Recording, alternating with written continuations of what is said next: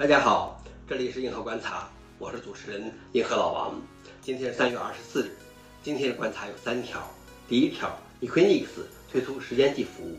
第二条，二零二零年三分之二的谷歌搜索没有带来进一步点击。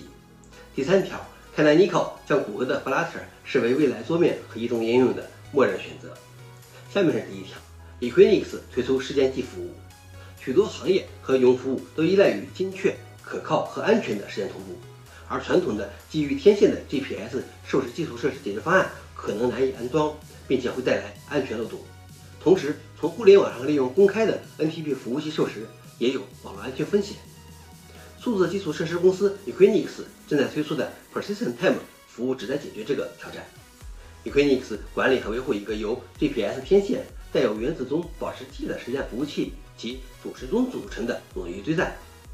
新服务支持 NTP 和 PTP 等网络设施协议，该服务提供了五十微秒的 SLA，比大多数时间同步精度要求高得多。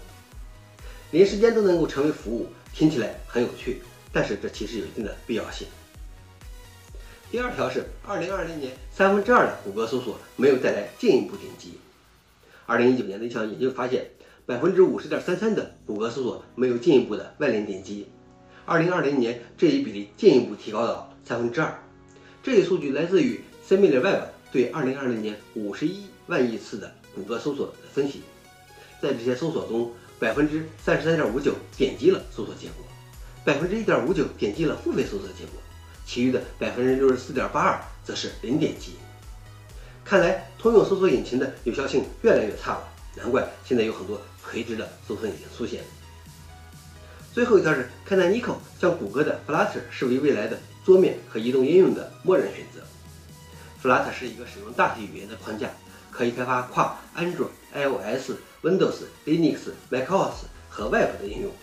不过，macOS 和 Linux 版本尚处于测试阶段。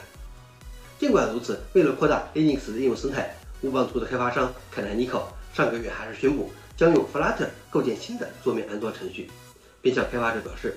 Flutter 是泰坦尼克未来构建桌面和移动应用的默认选择。Flutter 性能比 e l e c t r o n 等替代品更好，虽然它的性能不如原生开发平台，但它的跨操作系统能力超过了这种差异。跨平台开发不仅仅意味着 Linux 开发者可以为其他平台开发应用，还意味着任何其他平台的 Flutter 开发者都可以将他们的应用贡献给 Linux，从而扩大 Linux 的应用生态。这是看起来不错的一个选择。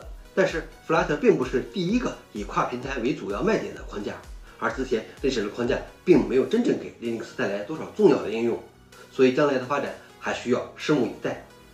好了，以上就是今天的硬核观察，谢谢大家，我们明天见。